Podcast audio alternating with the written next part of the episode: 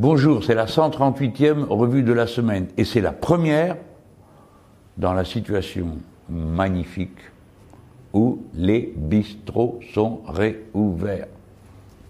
Générique.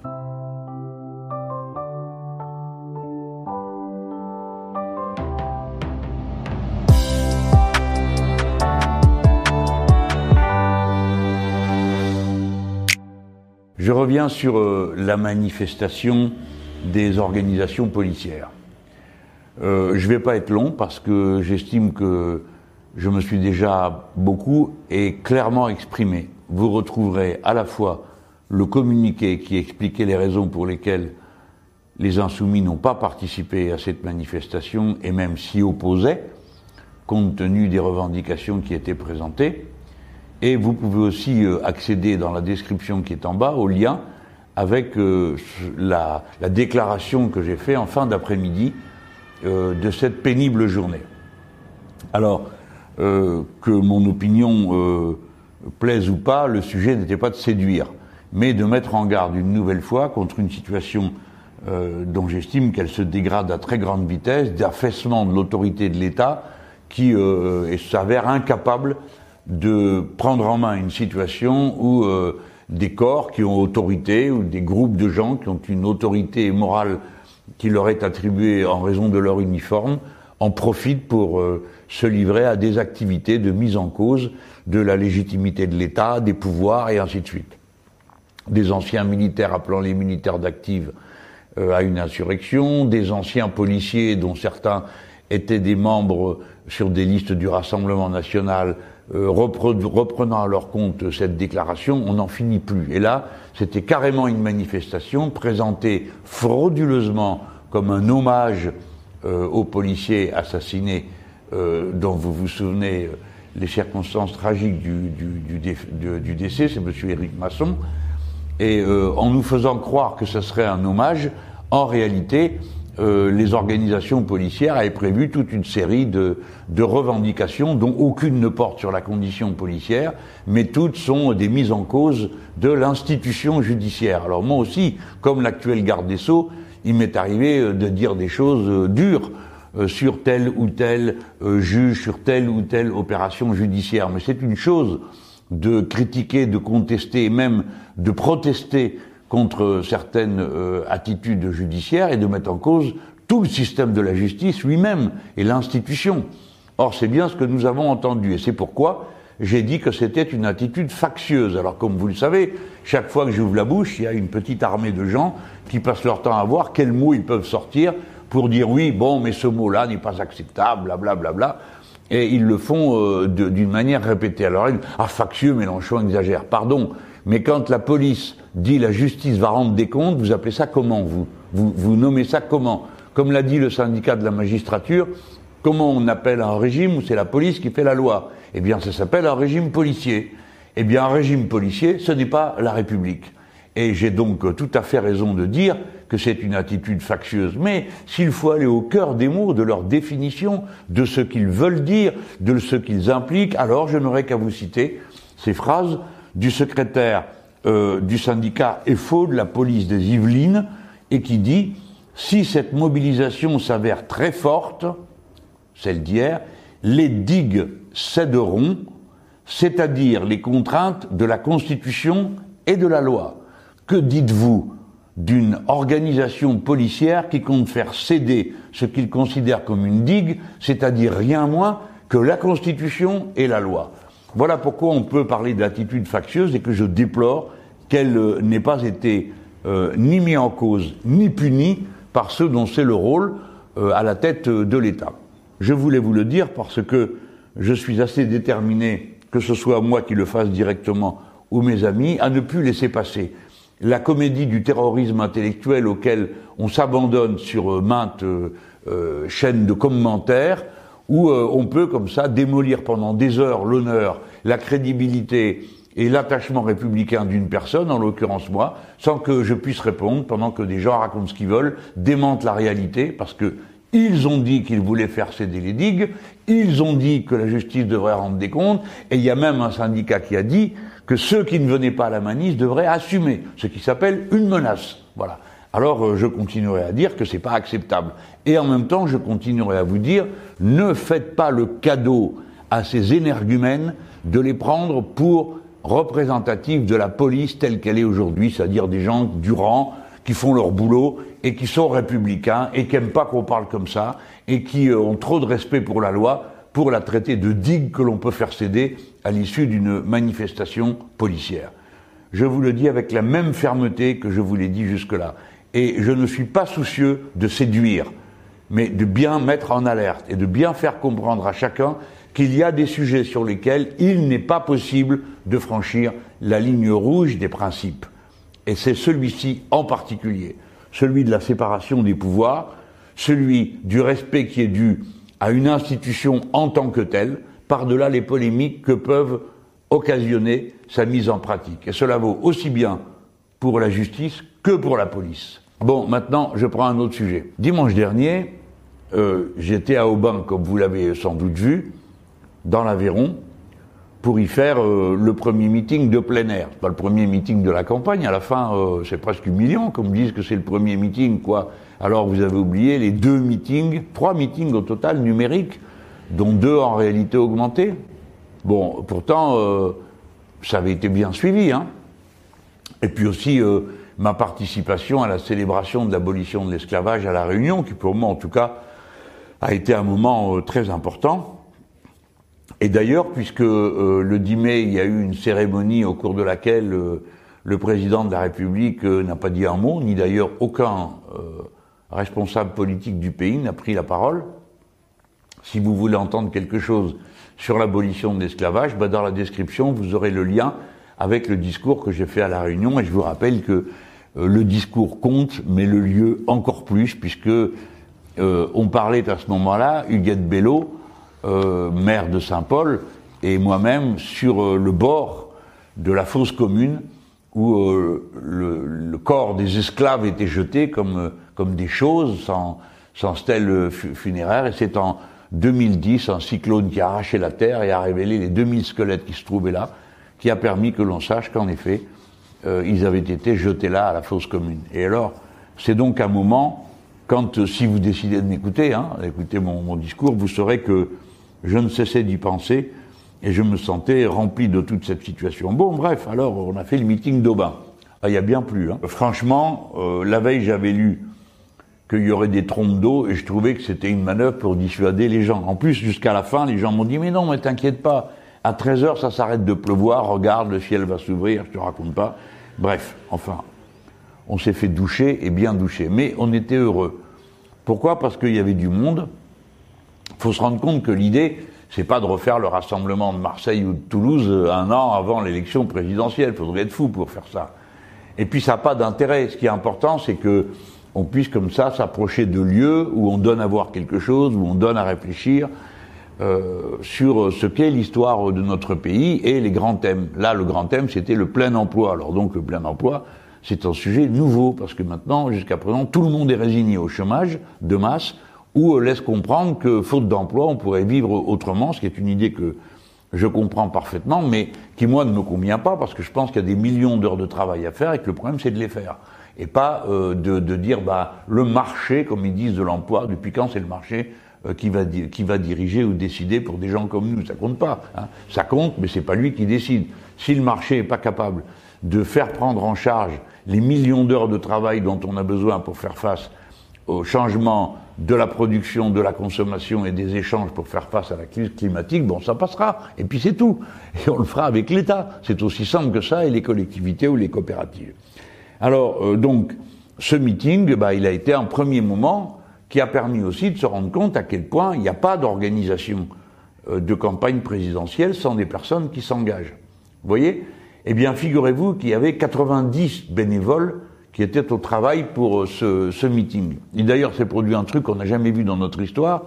On a annoncé, nous, 700 personnes présentes. On était drôlement contents parce que faut le faire. 700 personnes sous une pluie battante à Aubin, euh, dans l'Aviron, là-haut dans la, vallée de la, la, mine, là, Et puis, euh, alors que le train, les trains euh, jusqu'à Albi, tout ça, c'était terminé. Toute la ligne de chemin de fer était en travaux parce que, en général, quand je vais quelque part, souvent la ligne de chemin de fer est en travaux aussitôt après ou aussitôt avant. Bon, je dois être maudit, mais c'est comme ça. Et donc, il fallait y arriver comme euh, comme on pouvait. Alors, évidemment, les gens sont venus des environs, mais il y a des gens qui sont venus de loin. Alors, puisque je suis là en train de parler, je voudrais d'abord leur dire merci à eux tous, tous ceux qui étaient là, parce que ils étaient là parce qu'ils voulaient faire une démonstration euh, de fidélité à un idéal, d'attachement à certaines grandes idées, et ils savaient bien que euh, je réaffirmerais tous ces principes, et que donc ils voulaient être là pour dire nous aussi, euh, nous on pense comme ça, c'est comme ça qu'on voit les choses. Et ils sont restés sous une pluie battante. Alors les amis, vraiment, je vous dis toute mon admiration, ma gratitude, parce que je sais bien que c'est pas pour moi que vous le faites, hein, c'est parce qu'on mène une bataille ensemble, mais comme c'était moi qui parlais, ben figurez-vous j'ai drôlement apprécié de ne pas être tout seul euh, sur cette tribune sous la pluie. Hein. Vous étiez là, bon, c'était formidable. Et puis les 90 euh, volontaires qui sont venus, euh, ils me font un devoir, vous voyez, je ne serai pas trop long sur le sujet, c'est celui de vous dire que la campagne se fait avec des citoyennes et des citoyens engagés. Alors, que ce petit message soit un appel à contribution. Alors, bon, si vous pouvez, la contribution par un don, hein, mais si vous ne pouvez pas, c'est pas grave. Euh, on va se débrouiller. Il y en a d'autres qui un peu plus, qui donneront un peu plus. Vous verrez, ça va se faire. Mais surtout de vous engager en vous donnant les moyens de cet engagement. Si vous avez un téléphone portable, un, smartphone, hein, euh, je, je, vous appelle à charger l'application Action Populaire, qui est la plateforme qui fonctionne comme un réseau social. Pour ceux qui connaissent Facebook, ils savent ce qu'est un réseau social. Euh, bon, vous pouvez vous connecter les uns aux autres, vous pouvez connaître les actions que les uns et les autres, et surtout, vous pouvez vous auto-organiser. Le plus important, à nouveau, dans cette campagne, c'est de ne pas attendre des consignes et d'agir par soi-même, d'aller se renseigner, voir s'il y a du matériel qui est disponible, comment on s'y prend, bref, toutes les choses qui participent euh, de ce qu'on appelle une campagne électorale. Et puis, constituer des groupes d'action. Quand on constitue un groupe d'action, vous le faites avec vos copains, vos copines. Euh, c'est une manière aussi, euh, bon, des fois, euh, de passer des bons moments entre copains. Surtout, allez pas vous fourrer entre gens qui supportent pas, hein. parce qu'après ça fait des histoires, et pour finir, les histoires c'est toujours sur mes genoux qu'elles terminent. Hein. Donc moi, je veux pas en entendre parler. Alors, si vous avez deux, trois bons copains, vous faites votre groupe. C'est pas compliqué. Vous prenez une feuille de papier, chacun remplit le nom des personnes dont il va s'occuper soit d'obtenir un vote euh, pour, pour nous, pour le programme et pour votre candidat, euh, soit pour euh, aller, comment dire, en gagner d'autres. On se dit, oh, un tel, il pourrait bien voter avec nous, donc on va l'emmener avec nous. Voilà, c'est ça que vous faites. Et puis vous prenez un par un, toc, toc, toc, toc, toc, un coup de fil, un machin. Maintenant, en plus, vous pouvez les inviter en terrasse, au bistrot, pour discuter avec eux, leur passer les brochures qu'on fait, les tracts, tout ça, vous pouvez le commander. Mais vraiment, je veux vous dire, notre supériorité tactique viendra de la participation de plusieurs dizaines de milliers de personnes à l'action. Je dis bien dizaines de milliers pour l'instant, parce qu'ensuite ça sera encore plus. Alors, euh, il n'y a pas besoin d'être euh, là non plus un aigle en stratégie électorale pour comprendre. Le dernier sondage que j'ai vu, il me place à 13 points. Alors 12 si c'est M. Xavier Barton, j'ai pas compris pourquoi. 13 si c'est Mme Pécresse euh, qui est candidate à droite. Alors, c'est le double euh, de mes deux concurrents dans la gauche traditionnelle, euh, qui font chacun six. Alors, ça me, je, dirais que ça me donne juste le droit de vous dire que ça vaut la peine de militer avec moi, quoi, et avec mes camarades, parce que ça peut nous permettre de franchir les étapes dont on a besoin. Mais vous savez, dans ce, sondage, il a aussi un côté, bon, on se dit, waouh, toute cette énergie qu'on a déployée, bon, on devrait être plus loin. Mais les amis, il faut bien comprendre une chose, il dit quand même une vérité, ce sondage. Il dit qu'il y a trop d'abstention dans euh, les électeurs euh, capables de voter insoumis ou qui l'ont déjà fait dans le passé. Alors, euh, si vous avez 45% d'abstention ou, ou 60% d'abstention, bah, ça diminue mécaniquement le niveau auquel on est. Alors, moi, je suis pour le prendre au sérieux et puis que chacun d'entre vous se dise, bah, est-ce que j'en connais, moi, des gens qui ont décidé d'être abstentionnistes? Et puis, pendant que vous y êtes, regardez si vous vérifiez autour de vous que tout le monde est bien inscrit sur les listes électorales. Parce que ça aussi, ça va compter. Hein. À la fin, euh, c'est pas seulement le, choc des grandes idées. Hein. c'est aussi le choc des petites mains, ceux qui sont les plus habiles pour faire les choses, pour faire inscrire les copains-copines, pour convaincre, d'après les arguments qui conviennent aux questions que les gens se posent. Voilà, je voulais vous dire tout ça pour pas que euh, quelqu'un ait l'impression dans notre environnement, vous savez, il y a à peu près 100 000 personnes hein, qui regardent ces revues de la semaine, alors des fois beaucoup plus, jusqu'à presque 200 000, d'autres fois un peu moins, c'est 80 000, mais ça fait beaucoup de monde. Et là-dedans, je suppose que quand même, il doit y en avoir 90% qui sont des amis euh, qui votent de la même manière que moi, hein, ou qu'Antoine qui est derrière euh, la caméra en ce moment. Donc, il faut, faut pas laisser croire que ça va se faire tout seul et que bon, on va sortir Mélenchon le dimanche, il va faire trois sauts périlleux arrière euh, dans les cerceaux enflammés, après on remballe et il y aura des votes. C'est pas comme ça que ça va se passer. Hein. C'est vraiment au bouton de veste. Et là, euh, il n'y a que en s'y mettant tous qu'on y arrive. Je peux pas y arriver tout seul, hein, parce que ça colle pas, quoi. Alors, euh, le meeting là, il était plutôt génial à Aubin. Il y a une chaîne de télé qui l'a retransmis en intégrale et je lui dis merci, c'est LCI. Et puis, alors, nous, de notre côté, sur nos réseaux sociaux, ça a fait pas loin de 200 000 personnes, maintenant ça doit les avoir atteints, euh, qui sont passés. Alors, est-ce qu'ils sont restés un moment ou pas? Alors, on sait qui est resté un grand moment et tout le long. Il y en avait 10 000. Donc, de 10 000 à ce qu'on voit aujourd'hui, maintenant, on sait plus très bien parce que euh, il y a tous ceux qui, entre-temps, sont venus écouter le discours d'un bout à l'autre, euh, etc. Mais, bon, donc, on peut être plutôt content. C'est une belle opération à, bon, 180, euh, mettons 100 pour LCI, ça fait un truc à 280 000 personnes. Hein. Bon, c'est pas mal. Hein euh, je trouve que ça vaut les sous qu'on a dépensés là-dedans. Euh, la peine, la fatigue, les copains qui sont venus de tous les côtés. Je vous ai dit que il y avait 90 bénévoles. Il faut savoir qu'il y en avait 40 rien pour le service d'ordre. bon, c'est quand même beaucoup de monde. Hein. Et puis les copains, ils sont rentrés le dimanche soir à la maison et le lundi, ils reprenaient le boulot. Hein. Faut, faut pas perdre ça de vue. Moi, je peux dire que j'étais rincé. Hein, parce que bon, euh, ça va peut-être vous faire rigoler, mais ça faisait un sacré moment que j'avais pas fait un meeting en plein air. Alors c'est pas du tout un meeting en réalité augmenté, ça n'a rien à voir. Hein. Donc euh, fallait retrouver un peu les habitudes, tout ça. Donc euh, pour résumer, disons que j'ai bien flippé de savoir si j'allais y arriver correctement, faire proprement le travail, parce que c'est pas seulement que je suis fier de faire bien le travail, c'est qu'il y a tous ceux qui ont bossé et dont je peux pas mettre le travail par terre parce que moi je fais pas le mien bien. Donc bon, tout ça, vous le savez, vous savez que je suis assez scrupuleux et je pense que la plupart d'entre vous aussi, vous l'êtes. Allez, je parle d'autre chose maintenant. Bon, alors je vais vous parler d'un sujet, vous y attendez pas du tout, mais une fois de plus, euh, moi ça me passionne. C'est euh, ce qui est en train de se passer sur les pôles. Les pôles, qu'est-ce qu'il nous veut? Alors là, je vais vous parler du pôle Nord aujourd'hui. C'est très important le pôle Nord. Il est en train de fondre. Pour des raisons dans lesquelles je ne me lance pas, il se trouve qu'il fait plus chaud au pôle et à l'équateur qu'ailleurs sur la Terre. Donc ça fond et il fait plus chaud là-haut que dans bien des endroits sur Terre. Par exemple, l'Arctique, il y fait 30 degrés en ce moment. Vous imaginez le tableau? Bon. Comme il y fait 30 degrés, euh, ça fond super vite, la glace. Et la situation est en train de déraper euh, complètement parce que ça fond deux fois plus vite que prévu. Donc ça change tout, les amis. Euh, je vous ai déjà dit ici hein, que le changement climatique était commencé et qu'il était irréversible. Bien. Mais si ça fond deux fois plus vite, ça veut dire que le niveau de la mer va monter aussi deux fois plus vite. Je dis ça parce qu'il va falloir peut-être un peu commencer à s'exciter sur ce qui se passe sur les côtes. Et en particulier pour nous Français, qu'on tienne compte du fait que la centrale nucléaire de Blaye, elle est posée dans l'estuaire de la Gironde et que tout ça, ça a à voir avec le niveau des mers. Parce que si la mer monte, eh ben, elle monte aussi dans l'estuaire. Et par conséquent, ça change toute l'installation, le circuit de l'installation du refroidissement de cette centrale. Je vous donne que cet exemple, mais je pourrais en citer bien d'autres. Hein. Euh, de conséquences euh, du résultat de la fonte des glaces. L'autre conséquence, qui pour nous tous compte beaucoup, c'est que du coup, le courant qui circule, peut-être que vous ne le savez pas, mais sans doute que vous le savez, il y a un courant qui circule le long de la côte euh, des Amériques, il passe en haut, on appelle ça un tapis roulant, hein, il passe sur l'épaule, là il refroidit, du coup, tchouf, il passe en dessous dans, dans l'Atlantique, l'eau chaude monte par-dessus, bref, et hop, c'est reparti pour un tour. Euh, l'eau chaude refroidit, donc euh, elle redescend, bref, ça, tourne. C'est un tapis roulant. Et ce tapis roulant, il, il euh, organise le climat.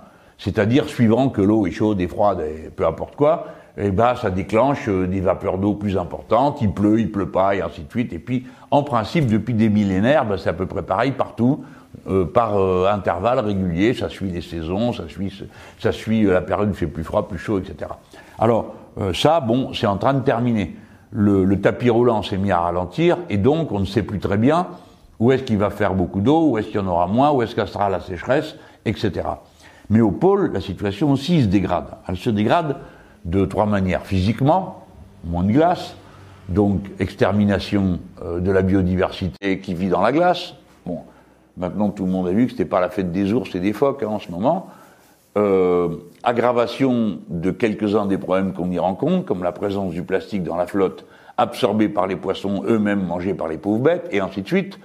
Euh, donc cette dégradation de, la biodiversité, mais il y a un autre aspect qui est géopolitique, c'est-à-dire que comme la flotte fond, comme la glace fond, eh ben euh, on peut passer. Et figurez-vous, c'est pas c'est pas un petit détail, c'est que si on peut passer par le nord, on n'a plus besoin de passer par le sud, que comme la Terre est ronde, hein, bon. Et si on passe plus par le sud, c'est-à-dire par le canal de Suez, vous aurez au moins deux conséquences. La première, c'est pour le canal de Suez, pour ceux qui sont là et qui ont des recettes sur le canal notamment l'Égypte, qui n'est pas un petit pays, un grand pays, 80 millions d'habitants, et euh, c'est pas un pays euh, spécialement calme euh, pour l'instant, et dans une zone qui elle-même non plus est pas calme. Ils passeront plus par le sud et ça fera des recettes de moins. Mais c'est même pas ça le plus grave, si j'ose dire.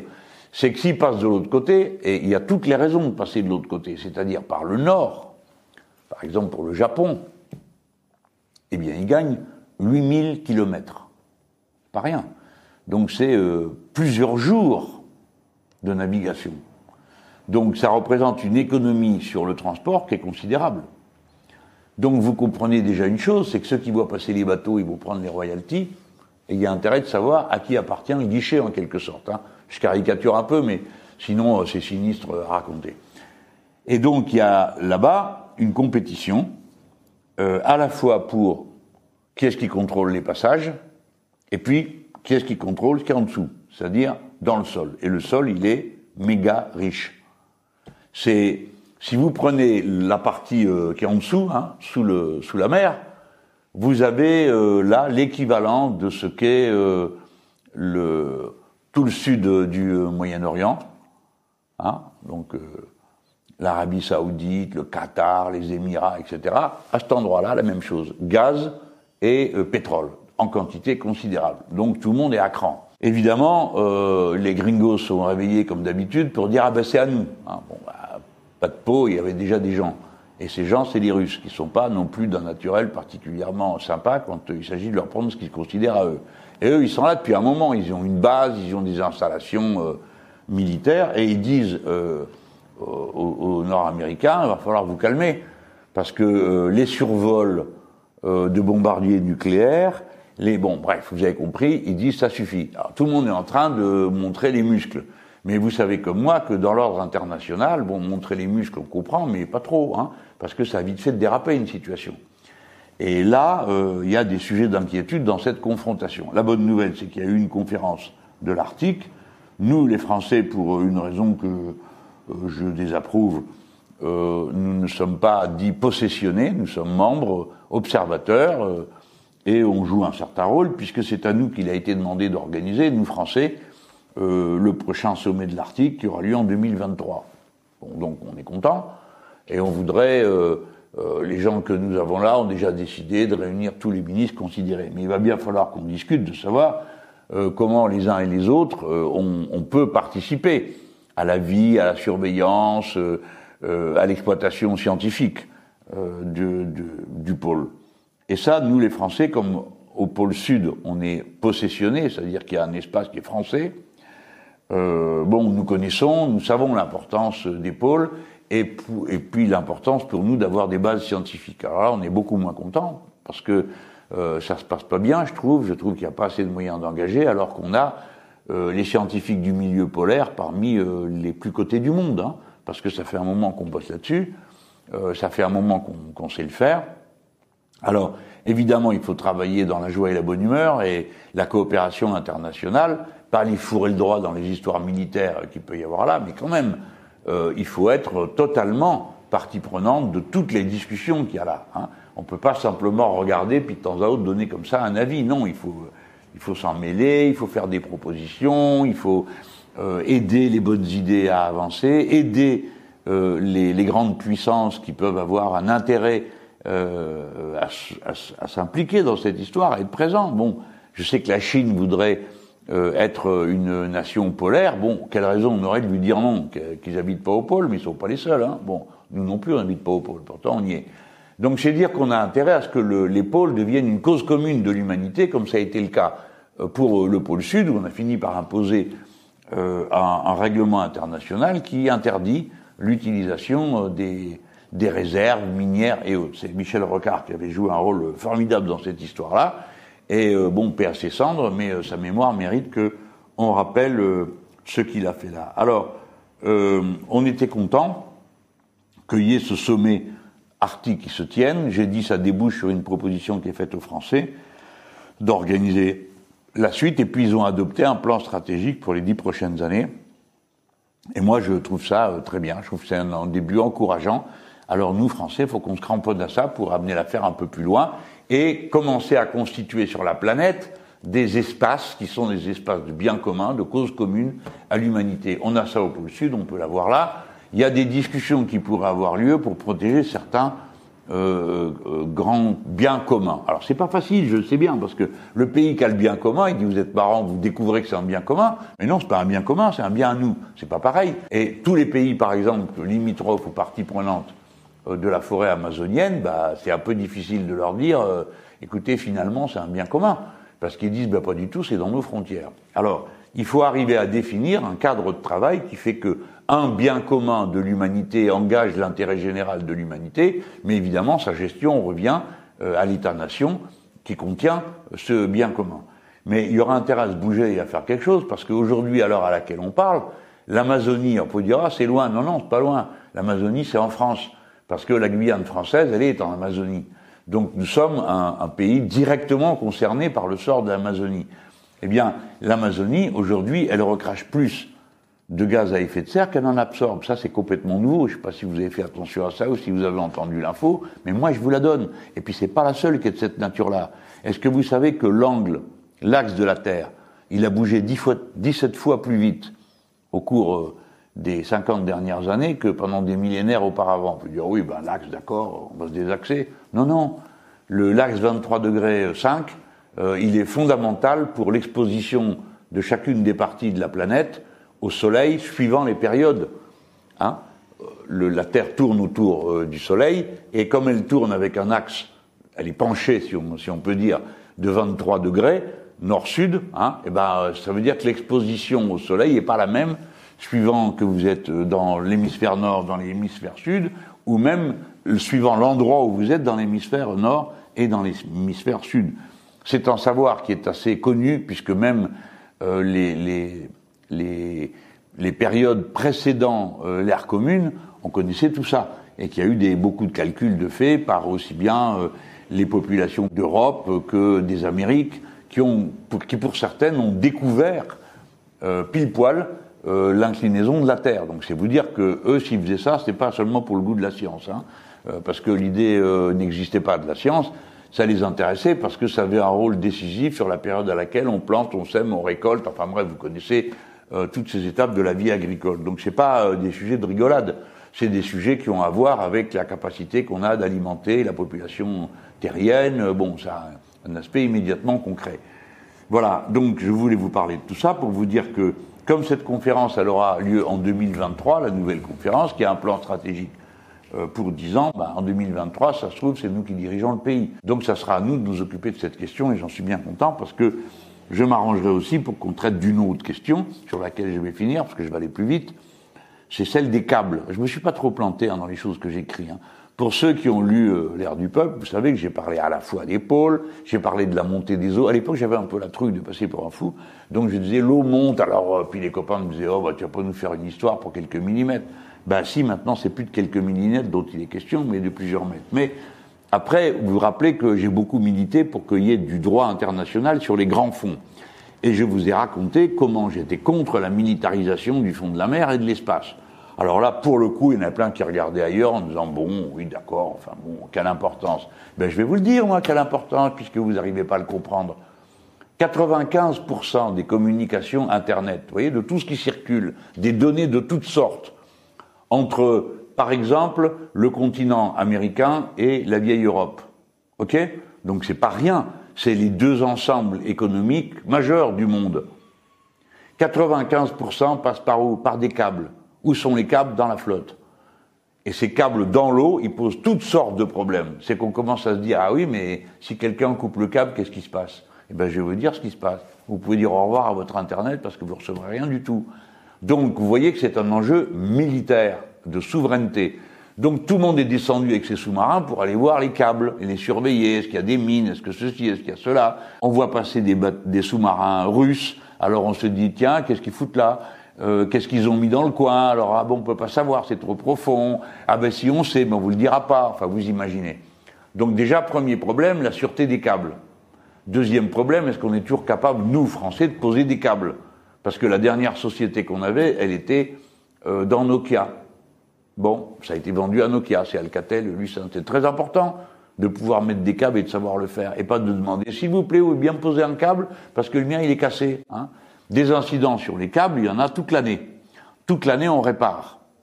Mais vous vous rendez compte qu'on balance des câbles dans la mer, mais c'est comme, c'est comme si là, tout d'un coup, vous voyez un câble se poser dans, dans votre coin, là où vous êtes, hein, parce que personne ne sait au juste où ça tombe. Hein. On le déroule, on le déroule, et puis tout d'un coup, bah, toc, ça y est, il est au fond. Ça bouge plus. Alors donc, on continue, on va plus loin. Euh, donc, cette situation fait que il y a beaucoup de, de moyens qui sont appelés. Un, est-ce qu'on sait en poser d'autres si jamais ça va, mal? Deuxio, comment on les suit? Tertio, s'il y en a un qui casse, comment on répare? C'est qui répare? Les sous-marins dont on dispose, il n'y en a pas beaucoup. Euh, la limite, c'est 2000 mètres. Ben, c'est pas assez. Il faut plonger plus profond, travailler plus profond avec des robots. Nous autres Français, on a fait les premiers robots qui permettaient de sortir sous la mer à partir d'un sous-marin. Le sous-marin, il est à Marseille. C'est Cousteau qui l'avait fait. Bon.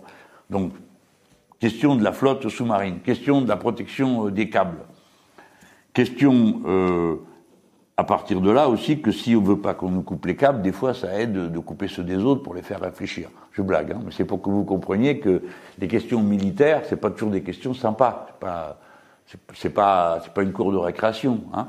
Bon, donc euh, il y a un enjeu sur les câbles. Et euh, en ce moment, cet enjeu, il paraît d'autant plus fort que, c'est là-dessus que je vais terminer, figurez-vous qu'il se passe un truc qui est pas marrant pour nous, Français. C'est qu'on s'est aperçu que dans un câble, il circule de l'info, d'accord? Et suivant l'endroit où passe le câble, les variations de température de la flotte qui est autour euh, modifient la rapidité avec laquelle ces flux ont lieu. Vous suivez? Bon, j'espère. Enfin, vous avez compris l'idée. Hein euh, alors donc, si cette température modifie, qu'est-ce qui peut, qu'est-ce qui peut la modifier? Bah, Les courants, d'accord, on a compris, mais des fois des mouvements. S'il y a du mouvement dans le coin, ça va modifier l'état du liquide, et donc ça va se noter dans le câble. Et alors, à votre avis, quelles conséquences? Ça veut dire que ce qui passe par là, on le sait. Qu'est-ce qui pourrait passer par là? Des baleines, des poissons, d'accord. Oui, puis quoi? Puis des sous-marins nucléaires. Et les sous-marins nucléaires, les nôtres. Parce que nous, Français, la dissuasion nucléaire, elle repose sur les sous-marins. Et si on est capable de dire où sont nos sous-marins, bah, c'est comme si on n'avait rien.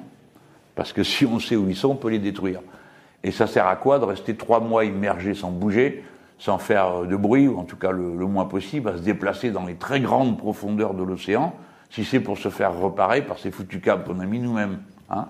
Donc euh, il y a un enjeu, parce que si on y arrive, si il est prouvé qu'on peut détecter par les câbles les mouvements qui ont lieu dans la mer de la taille d'un sous-marin, eh bien, euh, nous sommes obligés de reconsidérer tout notre système de défense qui repose sur euh, les câbles qui passent sous la mer.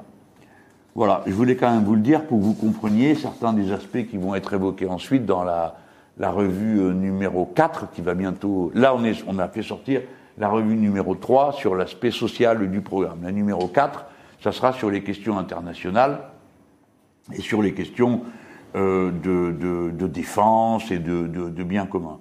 Je vous dis toutes ces questions parce que vous autres Français, vous ne pouvez pas dire euh, bon on verra bien. Non, parce que vous êtes directement concerné. Deuxième territoire maritime du monde, nous sommes donc les voisins des grands fonds où passent tous ces câbles. Puis certains passent sur notre territoire. C'est normal, c'est nous qui les avons mis. Alors donc, euh, on sait qu'ils sont là. Euh, donc, sur tous ces points de grandes questions qui touchent la planète entière, les Français sont impliqués et sont en première ligne. Donc, on peut faire des choses.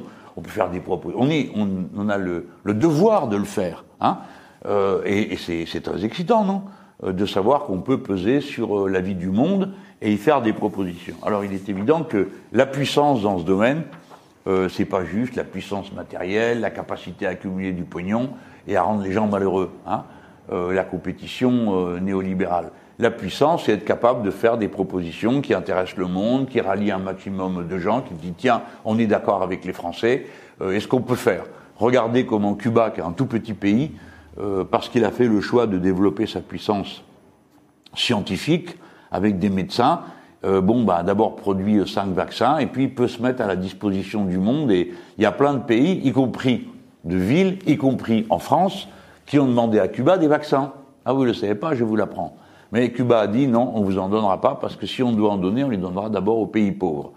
Et c'est vous dire que la puissance d'une nation, euh, c'est souvent d'abord sa puissance morale et culturelle, et le reste vient après. Hein. Et dans ma conception du monde, euh, oui, euh, c'est pas que le reste vienne après, peu m'importe qu'il vienne avant ou après. Ce qui m'importe, c'est qu'on ait la puissance morale et la puissance culturelle. Ça, oui, ça m'importe. Et aujourd'hui, c'est pas le cas. Allez, à la semaine prochaine.